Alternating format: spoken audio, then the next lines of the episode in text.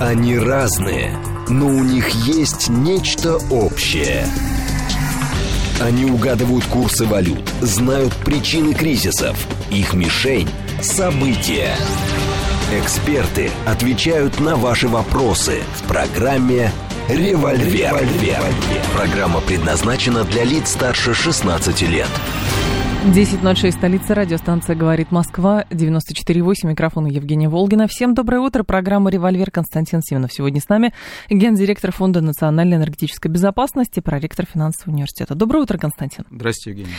Наши координаты 7373948, это телефон, смски плюс 7925 8888948, телеграмм для ваших сообщений «Говорит МСК-бот», смотреть можно в YouTube-канале «Говорит Москва».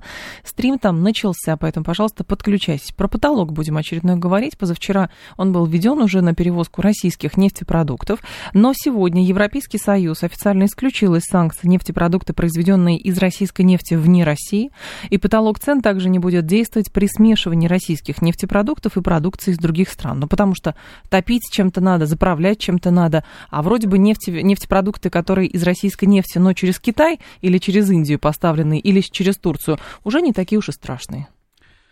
Да, действительно, дождались мы очередного э, потолка, на самом деле уже третьего, потому что еще есть потолок на газ, просто цены таковы, что они не, не дотягивают до этого потолка, да и экспорт наш э, достаточно э, сильно просел, так что про него как-то все забыли, а вот э, потолок на нефтепродукт очень бурные эмоции вызывает, вы справедливо замечаете, что эмоции эти бурны и с российской стороны, и с европейской тоже, потому что как мы с вами и говорили, э, чем э, жестче э, на самом деле санкции, тем жестче и последствия для тех, кто их вводит, в данном случае для Европейского Союза. И мы говорили, например, что в ситуации с сырой нефтью глобальный рынок позволяет и нам э, легче искать э, покупателя на сырую нефть, и европейцам тоже, но с нефтепродуктами картина, конечно, более сложная и более комплексная. И в этом плане действительно то, что вчера Европейская комиссия опубликовала так называемый guidelines, то есть разъяснение к э, тому, как, будет, как действует, собственно, э, этот самый потолок, потому что действительно он с 5 февраля уже официально запущен, а, и вот только уже после того, как он запущен, появились относительно подробные разъяснения, которые есть на сайте Европейской комиссии, э, и там действительно важные вот эти принципиальные моменты, заключающаяся в том, что, в общем-то, этот потолок, оказывается, действительно не будет действовать на смеси, угу. и не будет действовать на э, переработанные из российской нефти нефтепродукты. Что это означает? Это означает, что Европейский Союз будет разрешать официально своим перевозчикам ввести, например, нефтепродукты из Индии или из Кувейта или из Объединенных Арабских Эмиратов. Ну, на самом деле, просто я называю те, а, или Китай, те центры, на которые особенно рассчитывает Европейский Союз, потому что а, зависимость от поставок, прежде всего, российского дизеля, она просто астрономическая на самом деле. Ну, хорошо, может быть, не стоит таких терминов употреблять, но если мы языком цифр будем говорить, то более 50% а, импорта а, дизеля приходилось на а, Россию, причем я говорю не про какие-то там периоды перед э, э, эмбарго, там даже еще выше показатели. Я говорю, например, средние показатели там 21-22 года, то есть наша доля превышала половину от импорта. Но если мы говорим про совокупный рынок, то она превышала 10% от потребления европейского. Это очень заметный показатель на самом деле. То есть в этом плане мы контролировали десятую часть рынка, и взять просто и выкинуть э, очень сложно. И это вопрос даже не э, личного потребления угу. с точки зрения там, любителей, еще, еще, еще оставшихся в Европе любителей поездить на дизельных машинах, Речь идет прежде всего о сегменте грузовых перевозок. Почему дизель-то, собственно? Потому что дизель, или сейчас в соответствии с новыми э, законами, которые принимает Государственная Дума, надо, наверное, отказываться и от дизеля, переходить на наверное, слово солярка или соляра. О, боже. Говорить. Не, ну, не борется, пока. борется с иностранными, но не будем, да, не будем. Да. Не будем. Так вот, собственно, почему дизель популярен э, в Европе? Потому что на дизеле ездит грузовой Грузовики. транспорт. Это угу. достаточно э, дизельный двигатель, достаточно экономичный двигатель. Э, Дизель-поезда есть, в конце и концов, тоже. Поэтому, да. в общем-то, напомню, что э, тоже немецкий автопром, он вообще делал ставку на новый тип именно дизельного двигателя. Отсюда и скандал знаменитый с Volkswagen, Volkswagen Gate, потому что через, собственно, этот скандал пытались убить будущее дизельной машины, а вместе с ним и будущее, так скажем, дизельно-бензинового транспорта. Естественно, в пользу э, электромобилей. И в этом плане тут все абсолютно логично и четко с этим скандалом. Но это просто напоминание о том, что континентальная Европа, прежде всего Германия как центр автомобилестроения, вообще-то все равно э, рассчитывала на то, что эпоха дизельного транспорта будет велика. Так вот, собственно, в сегменте перевозок, естественно, там никаких электромобилей угу. нет и еще и в помине. И в этом плане, конечно, вся Европа продолжает передвигаться на Э, дизельных большегрузах, и это чувствительный момент. То есть, ладно, там немецкий бюргер там не поездит в магазин, э, не хватит, допустим, топлива гипотетически, но что делать с сегментом перевозок, это очень чувствительный вопрос. Поэтому это все не шутки, и внимательно наблюдая европейскую прессу и выступления достаточно крупных менеджеров западных концернов, концерна Shell и других компаний, было видно, что они, в общем-то, встречают 5 февраля, в отличие от европейских чиновников, вовсе не с шапкозакидательскими настроениями. То есть не было такого, что мы там, нанесем э, страшной России очередной чувствительный удар. Они как раз и указывали на чрезмерную зависимость от российских поставок, о том, что это на самом деле достаточно тонкая история, и только глава Total Energies, господин Пуэне, говорил, что, в принципе, европейским компаниям по силам угу. обеспечить Европу альтернативным дизелем, но он честно говорил, готовьтесь к росту цен. цен То есть это будет однозначно. И он, кстати, называл схемы, что у них есть, например, предприятия на Ближнем Востоке. Он и говорил о том, что мы, соответственно, российскую нефть туда направим, э, да. переработаем на наших заводах и вернем в виде дизеля в Европу. Только, конечно, логистика поменяется. Так Если и сейчас раньше... логистика поменялась. Уже колено какое большое стало. Одно дело из России, как наш слушатель Дмитрий пишет, да напрямую из России так невыгодно, лучше прогнать ресурсы через земной шар и лучше четыре раза по экватору, тогда вообще Правильно. бесплатным станет. Правильно. Сарказм. То есть если раньше из услуги гнали в Роттердам тоже дизель, Близко. А, то теперь Получается, из услуги надо отправить э, нефть сырую, допустим, в, Индию, в Китай, в Индию или на Ближний Восток. То есть это действительно основные центры переработки с прицелом на возврат нефтепродуктов в Европейский Союз. Э, и ну, Индия, Индия уже действительно становится там одним из ключевых в этом плане центров. Соответственно, довести нефть до Индии, а дальше вернуть в виде угу. нефтепродуктов в Европу. Физически, конечно, прав абсолютно радиослушатель наш, говоря о том, что это откровенное издевательство над э, здравым смыслом, и в этом плане, если кто на этом и заработает, то условный греческий судовладелец, у которого теперь есть э, варианты повысить свою маржу, ссылаясь на э, дополнительные риски. Так, собственно, получается, что теперь Европейская комиссия, кстати, достаточно открыто говорит, что вот эти все потолки, а, это не то, что это, мы это хотели. Не то, что там, не, ну это не то, что мы хотели, это не то, что там а, как бы вот такое политическое а, наказание России, и в этом плане, если бы Европейский Союз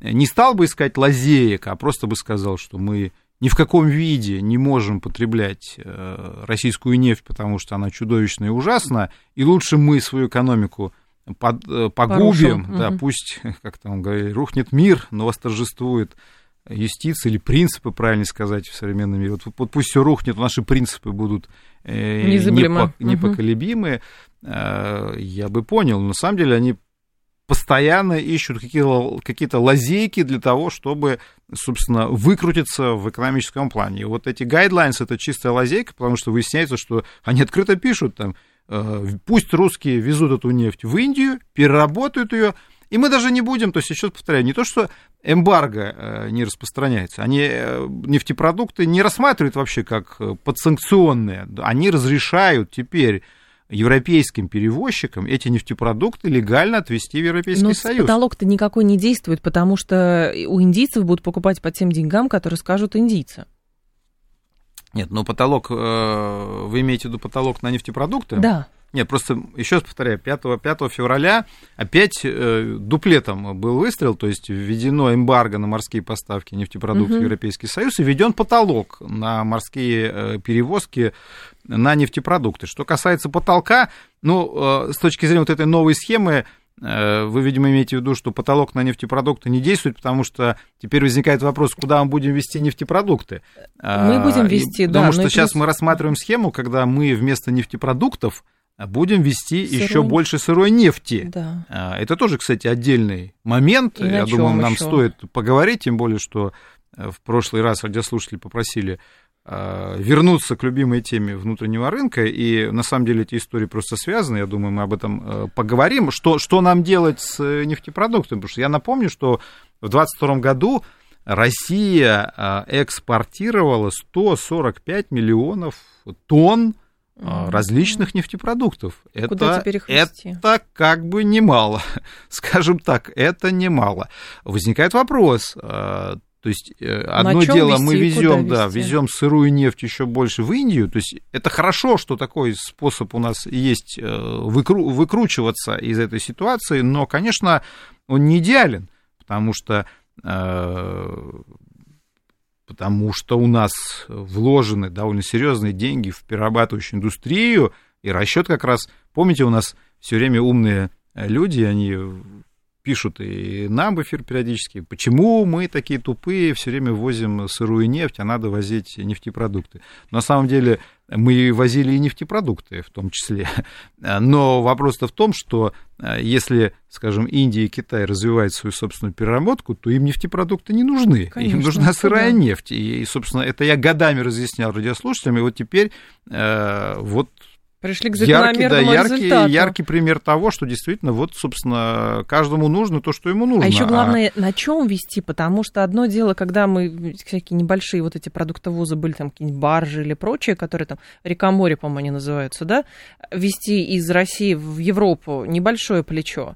А на этом же этот флот невозможно использовать, чтобы вести на дальние расстояния. Он просто не подходит, а другого нет. Ну, собственно, эта тема, она э, возникала еще в контексте, да и, собственно, продолжает возникать в контексте перевозок сырой нефти. Вы справедливо замечаете, что удлинение транспортного плеча предполагает, что одно дело вести по Балтике, другое дело вести в Открытом Индию океане, по да. океану э, по достаточно сложной схеме, да еще опять же и здесь вопрос экономики возникает, то есть Сколько на малых, стоить, на малых ага. танкерах вести нефть не так привлекательно, собственно, не случайно эти гигантские э, суда э, создаются с огромным дедвейтом для того, чтобы просто экономика угу. была иной.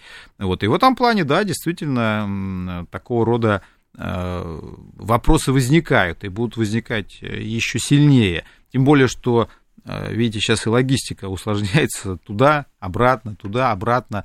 И э, возникает вопрос, как мировой рынок к этому будет приспосабливаться. При этом интересно, что, в общем-то, российский бизнес, э, мы многократно затрагивали эту тему, что если бы в России было свое судостроение и были бы свои суда, нам было бы гораздо проще, но отдадим должное нашим нефтяным компаниям, которые все-таки смогли в прошлом году все, что можно э, на рынке скупить. И вот угу. сейчас западная пресса с ужасом пишет, вот буквально на днях читал, что по, по оценкам серый флот, э, это серый флот, повторяю, это не весь флот, который, который возит российскую нефть, это да. тот флот, который, да, они не могут опознать, чего и как, он достиг э, отметки по их э, версии там где-то в 500-600 э, судов. Это уже солидные, солидные цифры. Угу. И, опять же, Серый флот предполагает возможности перевалок различных борт-оборт, смешений. Опять же, возвращаемся к гайдлайнс Европейской комиссии, которые разрешают теперь официально смешивать нефтепродукты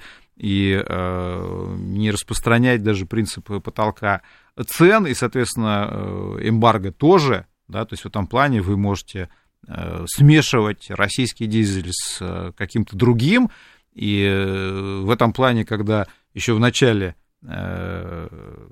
специальной военной операции Латвию обвиняли в том, что она в Венспилсе смешивает российский дизель, на самом деле компания Shell обвинялась в том, что она этим занимается в Латвии Э, в этом не было ничего незаконного, и даже сейчас, э, с высоты девятого пакета санкций, можно сказать, что даже сейчас в этом не было бы ничего незаконного, ну, просто тут уж, конечно, ситуация совсем была такая некрасивая с точки зрения вот этих европейских ценностей, и Латвия, и Шелл, и угу. все как-то совсем было не камильфо.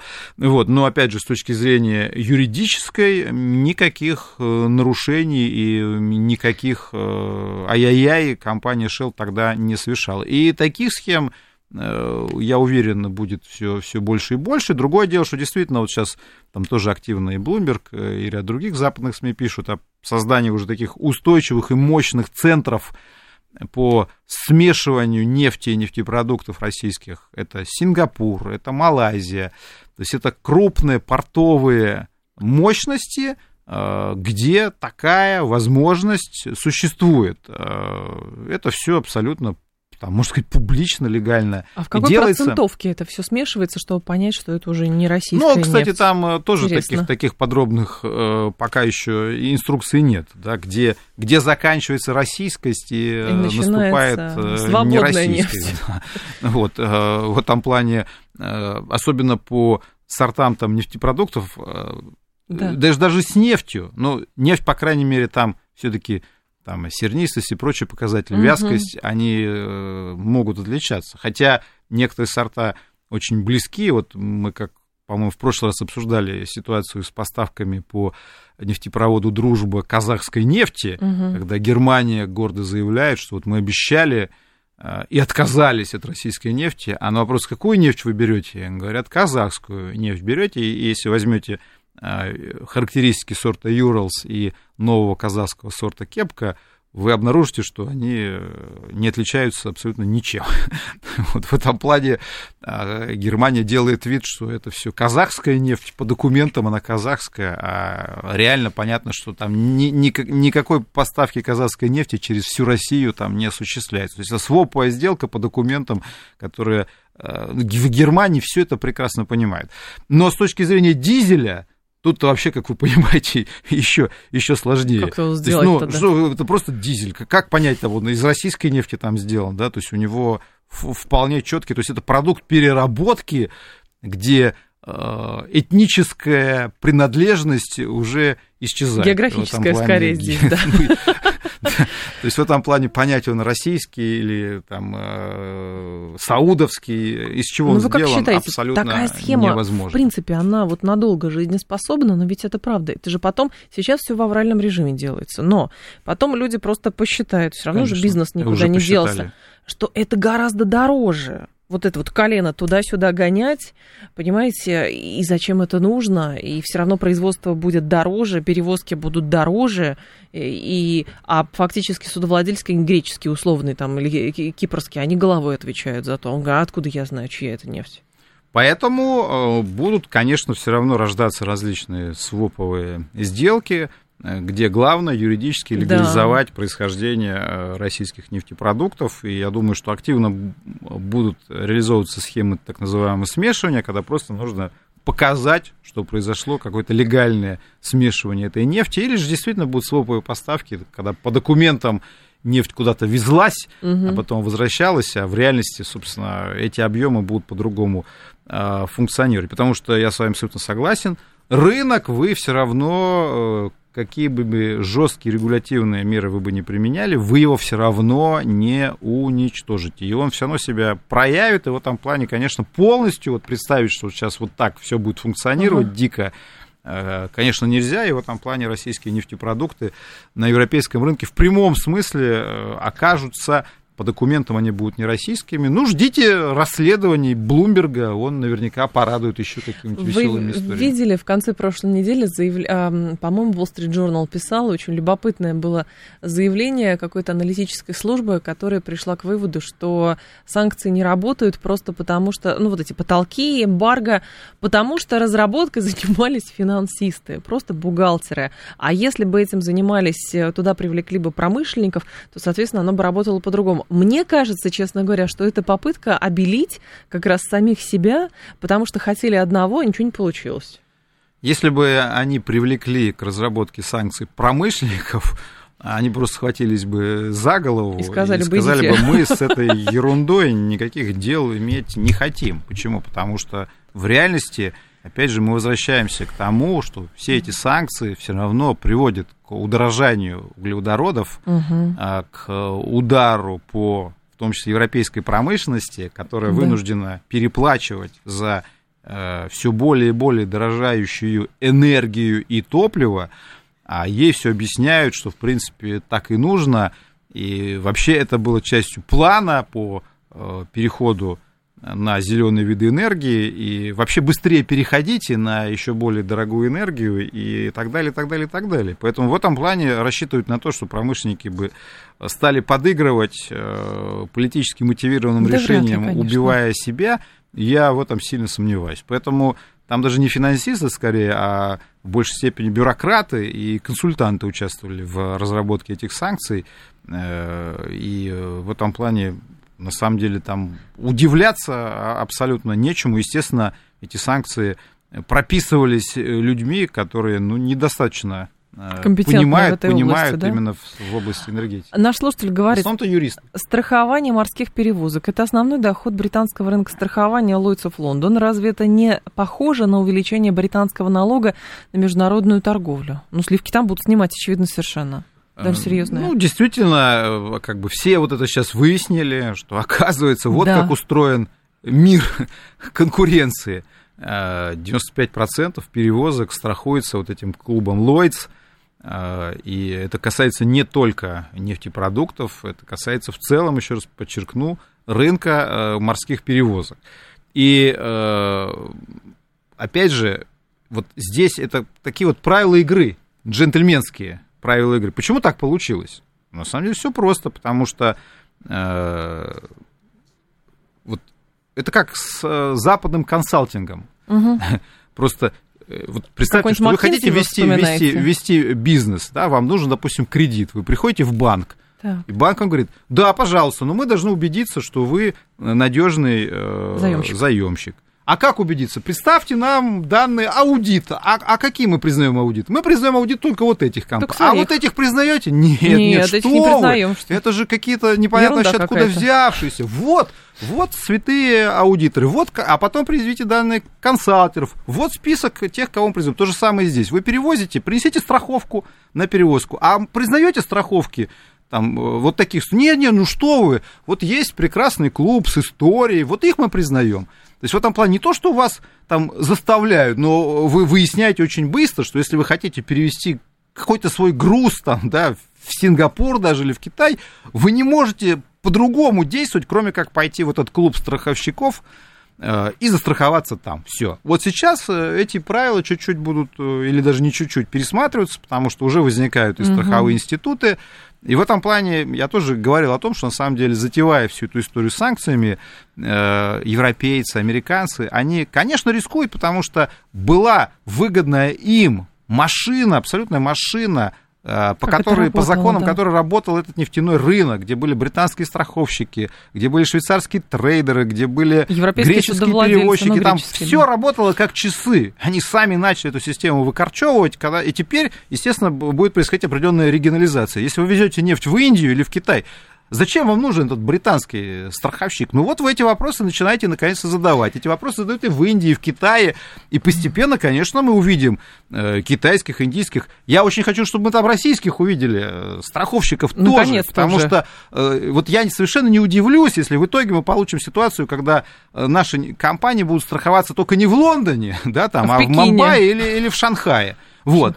И через там несколько лет вот так будет. И мы разведем опять руками и скажем, вот да, вот вы знаете, вот мир несправедлив. Давайте новости послушаем, продолжим. Они разные, но у них есть нечто общее. Они угадывают курсы валют, знают причины кризисов. Их мишень – события. Эксперты отвечают на ваши вопросы в программе «Револьвер». 10.35 столица, программа «Револьвер». У микрофона Евгения Волгина. С Константином Симоновым продолжаем про нефть говорить. А, наш слушатель говорит, ну признайте, Константин, Россия-то от нефти и газа в доходах все-таки потеряла, и потеряла немало. Слушайте, ну признаю и а никто не отрицал никогда. никогда Вообще. Подождите, да. уважаемый слушайте, я никогда не говорил о том, что санкции являются конфетками, и я не из тех российских депутатов, которые периодически говорят, спасибо вам большое за санкции, и все эти 8 лет об этом Это говорили. подтверждение конечно, того, что я патриот? Конечно, да. конечно. Ерунда всякая. Очевидно совершенно, что санкции э, создают нам проблемы. И мы об этом э, говорим, и в доходах теряем. Э, вот официальные разъяснения Минфина, что в январе э, мы не добрали вот плана 52 миллиарда рублей по нефтегазовым угу. доходам. Кстати, тоже интересная тема, связанная с вот тоже сейчас публикующимися там ужастиками на тему все-таки сколько там потеряли. И в этом плане вот эта цифра опять очередная, которую опубликовал Минфин по цене января, 49 там и 5 Но это по Аргусу считали. Долларов. Абсолютно правильно. Да. То есть, опять же, вот это мы возвращаемся к вопросу о том, а Почему вообще кто, кто как агентства? считает. Вот мы э, конец э, первой части как раз и закончили опять на том, как были сформированы эти замечательные, угу. в кавычках, правила игры э, для папуасов, куда нас тоже, к сожалению, записывали. То же самое вот с этими ценами. Ну, э, нам объяснили, те же консалтеры, которых нанимали угу. предыдущие версии наших правительств. А потому что, а как иначе? Им говорят, ну как вы что? Ну, иностранцы вас, же белые да, люди, в конце вы концов, что, у вас какие-то свои консалтеры, что ли, есть? Ну, ясно, что вы там слезли недавно с кедра там или с елки. Вот э, цивилизованные люди, у них заказывайте услуги. Они вам объяснили, что есть прекрасное агентство «Аргус», э, с офисом в Лондоне. Принадлежит оно, кстати, американским инвесторам. Э, оно веками рассматривайте котировки, оно вам по пасам объяснит, сколько стоит ваша собственная нефть.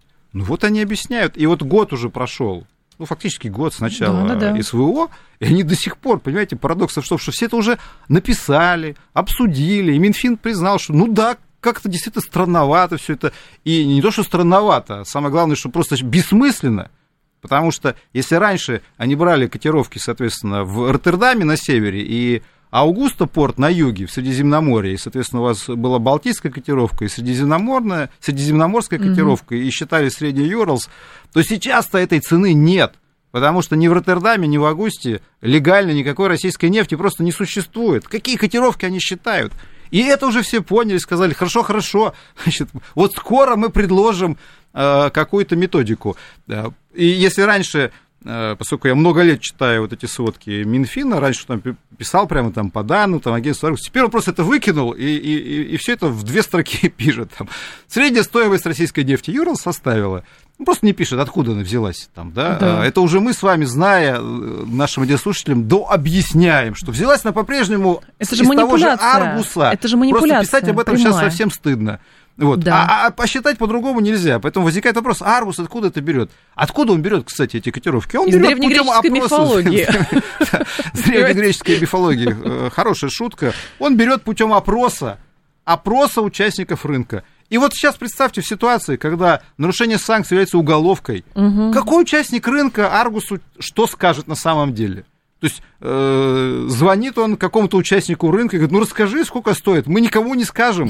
Ну, скажи честно, что ты делаешь с э, российской нефтью Юрлс? Куда ты ее везешь? И где ты нарушаешь санкции? Где ты ее переваливаешь борт-оборот, перепродаешь? Расскажи нам, мы не скажем. Мы родителям не расскажем. Ну, ну, что это за ерунда? И потом вот это все втюхивается, опять же, нашему Минфину, и они, и они, соответственно, публикуют нам эту... А дальше, конечно, все открыв рот, обсуждают. Что у нас Значит, на миллиард 49, долларов меньше. Ну, 49 стоит наша доходов. нефть, елки-палки, э, ужас, все, все пропало. И вот потом действительно эти вопросы задаются. Еще раз говорю, очевидно, конечно, что мы даем дисконты, это ясно. Дисконты достаточно большие. Э, понятно, что и потолок был, цены эти определены так, чтобы примерно там как раз там 30 долларов была дисконт все, был. И, кстати, вот мы не сказали, что действительно там потолок предполагает по дизелю, наверное, тоже все знают, по дизелю 100 долларов, а, 100, 100 да. долларов, угу. по мазуту по светлым, соответственно, 100, по мазуту 45. Они так и построены, то есть взяли угу. от средней рыночной цены прошлого года, выкинули 30 долларов и поставили этот потолок. Все там предельно незатейливая э, математика. Э, вот, собственно, в эти 30 долларов и, и пытаются, собственно, этот э, дисконт ужать. Причем, на самом-то деле, вот э, мы говорили про британских страховщиков, часть э, идет э, страховщикам, но основная часть идет перевозчикам, которые попадают под основные риски. В этом плане, на самом деле, тут тоже надо понимать, что дисконт, это даже не столько дисконт, поскольку это не плата конечному покупателю, угу. это скорее плата перевозчику, который несет на себе юридические риски, в том числе и уголовные. То есть это доплата за риск, но с точки зрения влияния на карман нефтяной компании, да, это дисконт и, соответственно, влияние на э, российский э, бюджет. Вот, в этом плане сейчас, с точки зрения цен, э, безусловно, существует определенный хаос, никто не может точно сказать, сколько стоит российская нефть, колоссальное количество сделок заключаются в серой зоне, и вот с этим что-то как бы надо делать, это понимает и наше правительство, потому что в том числе и с точки зрения налогов. На самом деле цифра в 52 миллиарда э, по январю, она абсолютно не такая шокирующая. А сейчас Bloomberg, вот там можете тоже почитать, там они пишут там про крах уже там, и что там у, у, упали в 1,6 раза э, доходы, вот, и выросли расходы, и угу. вообще там вот, Вчера тоже вышли там картинки веселые в Блумберге, что там крупнейший дефицит со времен там, создания российского государства и так далее. И такого будет все больше и больше и больше. Еще раз повторяю, конечно, убытки мы несем, вот, правда, тут в этом дефиците значительную часть играет и рост расходов, тоже понятно, понятно на что. Вот, э, но, тем не менее, сейчас ключевое обстоятельство заключается в том, чтобы отстроить новую систему, в том числе Логистику, и э, основном, понимание, да? понимание, э, почем действительно эта нефть торгуется, чтобы эти налоги адекватно собирать. Вот. Если бы, еще раз повторю, сотый раз, если бы мы это сделали да. до начала все, всей этой заварухи, то не думали бы мы сейчас, что же нам делать с этим агентством Аргус. А мы об этом говорили, бог знает когда. И потому что и про консалтинг, и про аудит, и, и про ценовые агентства. Но нам все время говорили, да на кой черт это нужно? Нефть скоро вообще то, то ли закончится, то ли никто ее не будет покупать, да и вообще все это дело плохо, и Россия должна заниматься там э, зеленым переходом. Э, и, кстати, по-прежнему, вот буквально сегодня э, прочитал опять там отчет, значит, российские аналитики обсчитали, как сложно нам заниматься углеродным регулированием в период санкций. Вот действительно, да. это главная проблема. Как нам сейчас заняться углеродным, как нам сложно этим заниматься. Вот о чем мы должны подумать. Елки-палки. Но э, и, и вот если бы все-таки э, тогда нас услышали, нам бы сейчас было проще. Но вот сейчас услышали, э, как с этим э, быть до конца, непонятно, вчера, будем, будем ждать. Вчера же еще, да, было заявление вот э, как раз аналитиков, которые прогнозируют уже 100 долларов, но другое дело, что кому, кому конечно, здесь верить, здесь доля манипуляции рынком довольно серьезная, но другой вопрос. Нам сложно экспортировать свои нефтепродукты. И ожидаемый, а, значит, ожидание наших, э, нашей аудитории сводится к тому, что так если мы будем за границу меньше продавать, может быть, и здесь он у нас подешевле будет, и его здесь у нас будет много, хоть завалить, залейся. Да, теперь переходим, э, собственно, к внутреннему рынку, потому что в прошлый раз э, вопрос этот пришел от радиослушателя, было мало времени, мы обещали да, сегодня через разобрать. две недели разобраться чуть более подробно. Давайте и разберемся. Логика действительно понятна, уважаемых радиослушателей, потребителей, потребителей бензина и, и дизеля, она связана с тем, что действительно, если угу. наш товар э, не находит теперь по политическим мотивам спроса, то теперь, получается, он должен хлынуть на внутренний рынок, и здесь э, должен образоваться демпинг. Но он уже 58 рублей вот нам вот. присылает стоит. Тема, я понимаю, очень скользкая, я уже готовлюсь там, к Э, очередным проклятием в свой адрес, потому что как только мы ее затрагиваем, я, опять же, дорогие радиослушатели, я вовсе не говорю о том, что это здорово, угу. что бензин и дизель дорожают. Я просто пытаюсь объяснить э, логику э, этой истории. А дальше уже делайте выводы. Просто, ну, вы, вы пытаетесь это услышать, а потом сделать выводы, потому что часто выводы делаются до того, как мы аргументы эти назовем. На самом деле, ну, вы же тоже понимаете, что нефтяные компании действуют вот в этой ситуации, когда они оказались под огнем санкций. В этом плане действительно можно, конечно, рассмотреть вот эту модель, как вы, Евгений, сказали, что если ваш дизель никому не нужен, значит, будьте добры, хотя бы здесь его пристраивайте по 2 копейки, э, что-то заработаете. Ну, по 3 хоть. Но, но да. опять же, мы же тоже понимаем, что нефтяные компании думают о том, хоть как-то как бы компенсировать те проседающие э, доходы, которые у них есть. В этом плане ну... Но внутренний рынок наш все равно очень узкий, и невозможно, это сколько он должен стоить, если чтобы нефтяники ну, хоть как-то компенсировали так, конечно, потери внешнего, если внешнего бы у нас рынка. был внутренний рынок, мы бы 145 миллионов тонн ежегодно не вывозили да. нефтепродуктов, это, это понятно. Э, поэтому мы, мы, мы же тоже понимаем, что на самом деле при всем том росте цен все равно стоимость дизеля у нас сильно отстает угу. от э, стоимости дизеля в Европе. И это правильно, на самом деле, это правильно. Вот. А, в этом плане, э, то есть надо, надо осознать, что нефтяные компании, вертикально интегрированные нефтяные компании, которые имеют в себе как бы весь комплекс услуг, и добычу сырой нефти, и переработку, и продажу и сырой нефти на Запад, и продажу в виде нефтепродуктов на, ну, сырой нефти уже не на запад, а на восток, соответственно, ну, за границу. Я так по, по, по инерции да. говорю на запад, хотя уже логистика поменялась, и мы это обсуждали сегодня. Вот, соответственно, э, да, у них есть э, как бы определенные варианты и определенная маржинальность, и они ее пытаются посчитать. И в этом mm-hmm. плане, когда им сейчас говорят, что, ну, типа, ребята, вы все попали в ловушку, э, нефтепродукты ваши никуда не нужны, вы их не пристроите. Потому что, ну, раньше просто там, да, они сидели, считали альтернативы. Вот столько стоит внутренний рынок, а вот столько стоит экспорт. Сейчас, конечно, сложнее с этим стало, но опять же, если просто мы отнесемся к нефтяным компаниям по принципу, все, вы, вы попались, вы за все отвечаете, санкции же против вас, а не против нас. Ну, собственно, я, я не думаю, что это верный подход, потому что сейчас мы говорили, скажем, про ценовые котировки. Вот правительство да. э, вот, говорит о чем? Вот Минфин говорит о том, а давайте мы привяжем э, стоимость Юралс к Дубаю. К, ну да, сейчас не к Дубаю, даже к бренду к бренду, привязать. Хорошо. До этого к Дубаю действительно варианты угу. были. Давайте просто привяжем к бренду. А почему мы сами к себе не можем значит, привязать? А, а как это? То есть, а что это значит? Да. Что Бренд вот если сейчас Юралс считают по Аргусу, только стыдливо не пишут об этом, то будут писать, грубо говоря, возьмем бренд и какой-то дисконт. Вот установим, допустим, 20%, что мы разрешаем нашим нефтяникам давать дисконт. И вот исходя из этой стоимости мы будем считать налоги. А дальше вы, ребята, Крутитесь, Делайте, вертитесь, как да, хотите. как, как тоже в анекдоте. Вот тебе выдали, значит, крутись, вертись, как хочешь. Это твои проблемы. Хочешь давать 30% дисконт, хочешь давать 40 дисконт. Угу. А налоги мы себя посчитаем вот так.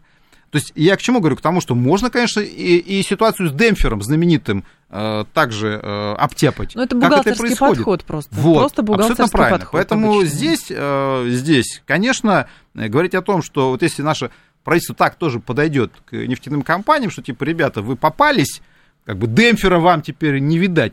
А демпфер очень важный механизм сдерживания цен. Он и придуман был как механизм. Государство наконец-то осознало, что рост цен на внутреннем рынке является проекцией от, в том числе и ситуации на экспортных рынках, потому что альтернатива все равно присутствует. И ввели механизм демпфера, который предполагал, соответственно, выплаты компаниям в случае, когда нефть угу. дорожала на внутреннем, э, на внешнем, прошу прощения, прощения рынке, и фактически демпфер был платой нефтяным компаниям за отказ от определенного объема экспорта. Но когда в 2022 году правительство стало говорить, слушайте, ребята, вот так же, как и вы, Евгений, как радиослушатели э, говорят, а что мы тут долго думаем с этим демпфером? А все равно вести некуда.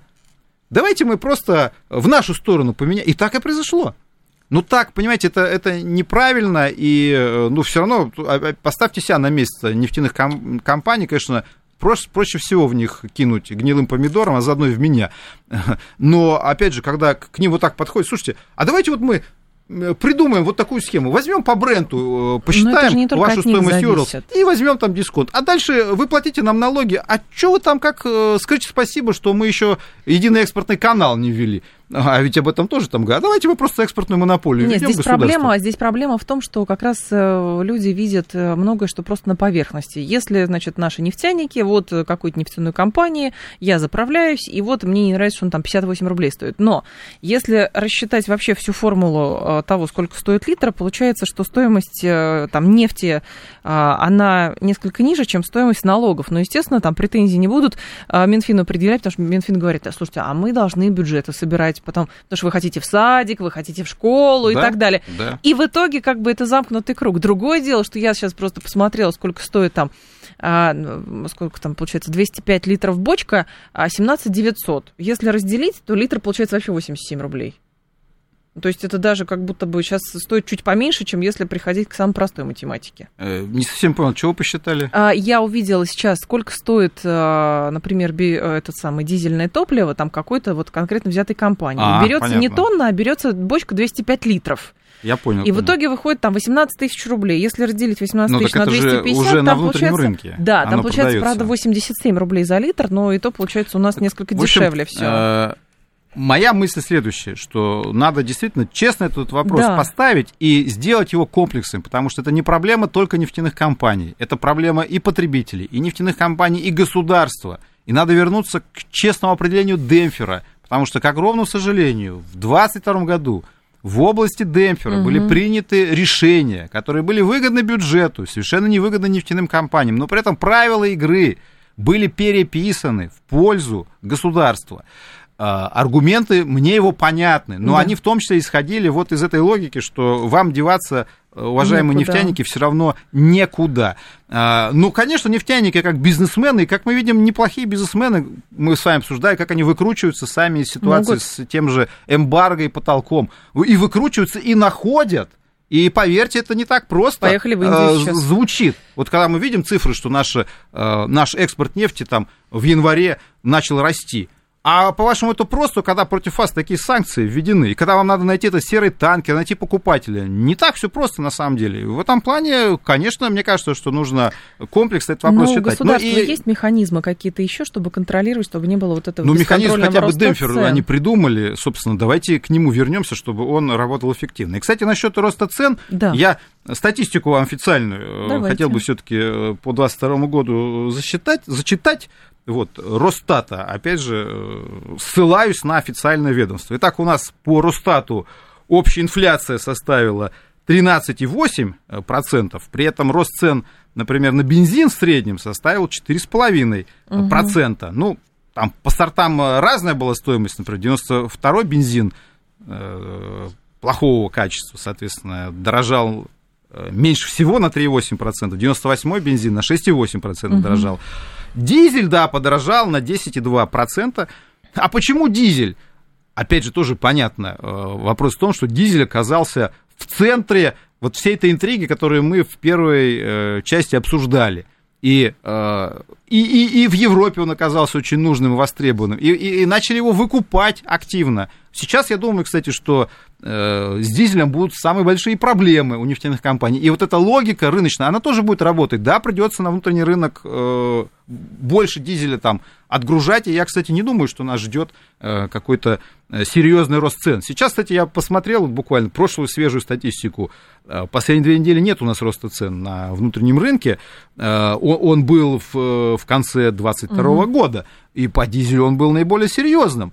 Ну, тут был, кстати, и фактор э, географический. Э, я имею в виду, что у нас, э, как известно, в России, в отличие от многих других стран, летом и зимой разные типы дизеля применяются. Да. И зимой так называемый сорт Арктика, который требует там, дополнительных присадок, он просто дороже в производстве. Но во многом вот здесь сыграло то, что вокруг дизеля были эти танцы с бубнами, его выкупали, запасались, европейцы знали, что будет эмбарго, Э, и в этом плане он был востребованным товаром, mm-hmm. и, соответственно, здесь внешний рынок сыграл против внутреннего рынка. Сейчас он будет играть за, и в этом плане я думаю, что ждать э, такого такого же роста цен, э, особенно в первом полугодии 2023 года, не приходится. В этом плане я думаю, что здесь тревоги, они уже остаточны с прошлого года, и они частично справедливы, но все равно даже дизель, который дорожал больше всего, на средний уровень роста цен по стране в 13,8% по Росстату даже дизель не вышел, а бензин и подавно, да, то есть вот 4,5% рост цен в среднем на дизель при, еще раз напомню, 13,8 индексе общей инфляции. Вот вам цифры, которые дает Росстат. Есть. Алексей говорит, доиграются нефтяные компании с жадностью, государство в итоге все отойдет, и это будет правильно. Как будто бы, вот это странная тоже взаимосвязь. А Если все национализ... национализировать, ну, то, соответственно, все будет 3 копейки Государству стоит. многое отошло. Э, компания Руснефть, например, является государственной компанией. Компания Газпромнефть является государственной компанией. Поэтому тут тоже не спешите думать о том, что это у нас тоже такая иллюзия простых решений. Значит, давайте все национализируем, экономику стоит, моби- ага. мобилизируем, вот, да, и будем распределять э, по талончикам за 3 копейки бензин. Слушайте, да так это все не работает, и много раз на эти грабли наступали, поэтому, ну, не надо нам этих, э, честно, советских э, иллюзий. Я понимаю все эти соблазны, которые сейчас возникают, угу. вот, и все говорят, вот как просто было. Ну, как просто? Бензин по талонам помните э, в Советском Союзе или не помните? Вот, э, в этом плане, поверьте, ничего, ничего в этом хорошего не э, будет. 7373948, звонки у нас появились. Здрасте, алло. Наденьте, пожалуйста, наушники. Алло, добрый, добрый день. Здрасте, пожалуйста, ваш вопрос. Да, меня зовут Петр. Да, ну, Петр. вот насчет бензина по талонам в Советском Союзе такого не было. Бензин по талонам был в эпоху перестройки уже, когда был Горбачев. Это первое. А это не Советский а Союз? Да, а во-вторых, совершенно непонятно. Ну, как бы я не великий там нефтяник или... Ну, вопрос задавайте, да. Да, я не пойму, почему при крекинге нефти, да, солярка стоит дороже, чем бензин. Хотя она должна быть э, существенно дешевле, это первое. И, во-вторых, у нас как бы тяжелая нефть при крекинге, как бы у нас больше э, этого самого солярки должно быть, чем бензина. Спасибо. Да, спасибо большое. Ну, видите, мы уже, да, видимо, это волнует очень, радиослушателей, очень, так что я что? думаю, что это не последний сейчас уже время мало, не последний сюжет, во все более э, серьезные технические детали э, мы э, погружаемся. Ну, опять же, вот молодец радиослушатель, в Советском Союзе талонов на бензин не было. Это все было при Горбачеве и при перестройке. Я так полагаю, что перестройка была не в Советском Союзе. Видимо, какая-то уже другая была страна я вот, честно говоря, советский период включаю, уважаемый радиослушатель, и Горбачева тоже, потому что он был генеральным секретарем ЦК КПСС э, в Советском Союзе. Поэтому, э, если вы думаете, что э, ну, правда, это уже другая тема, коротко, да. коротко пройдусь. Просто вот меня тоже поражает часто, когда говорят, что Советский Союз был ну, это такой серьезный спор все про прекрасную советскую экономику. Я готов в нем принять участие, в том числе и с точки зрения энергетики, но когда мне говорят, что вот это была прекрасная страна с отличной экономикой, а потом пришел Горбачев и все развалил. И все развалил сам. И бензин, а был, был бензин хоть за лесе, все было отлично. Вот потом раз Горбачев, э, раз такой решил, значит, по талонам. Но вы же прекрасно понимаете, что э, я вовсе не собираюсь там сейчас спорить угу. о управленческих качествах Горбачева. Дело не в этом. Дело в том, что многие его лихорадочные решения, он не справился с этой задачей, это понятно, он не смог ее, эту ситуацию в экономике нормализовать. Но также очевидно совершенно, что э, досталась ему экономика не в самом блестящем состоянии. Он не смог из этой ситуации выкрутиться, он тоже не смог найти на нее ответ. Но говорить о том, что до Горбачева все было блестяще, а вот ему ударило там что-то в голову, и он начал перестройку на ровном месте, и талоны ввел на бензин, хотя все функционировало замечательно, э, ну, я бы постерегся. Кстати, рекорды с точки зрения добычи нефтяной угу. поставили при перестройке исторические рекорды э, Советского Союза добычные поставили при перестройке. И это не уберегло. То есть, еще раз повторяю, именно в этот период Советский Союз добывал исторические рекорды. Исторические рекорды. А, а, а тем не менее, бензин был по талонам. Вот, ну ладно. Про это просто, когда, вы говорите, тогда, значит, просто, ну, мне кажется, надо апеллировать какими-то там... Если Советский Союз рухнул в 91 году, давайте все, что в 91 года, считайте в Советском Союзе. Ну, угу. хотя бы так. Значит, про крекинг. Э, крекинг. Э, на самом деле, э, с точки зрения выхода, выхода нефтепродуктов, то дизеля выходит из э, тонны нефти меньше, чем бензина. Меньше, чем бензина. Uh-huh. Хотя, да, я согласен, что технологически, но в этом плане это не главный аргумент. Это не главный аргумент с точки зрения, почему дизель стоит дороже. Действительно, был период достаточно длительный, когда дизель стоил дешевле. И я согласен с тем, что корзина выхода наших перерабатывающих заводов была настроена именно таким образом. а, но при этом, еще раз повторяю, если вы посмотрите технические детали, то выход, выход э, дизеля меньше. Плюс, mm-hmm. опять же, мы сказали, что зимой нужен особый тип дизеля. Э, так что здесь э, не, не, не думайте, что в технических линейно. деталях тоже опять все так просто, как с перестройкой. Константин Симонов был с нами, гендиректор Фонда национальной энергетической безопасности, проекта финансового университета. Спасибо, Константин, ждем снова.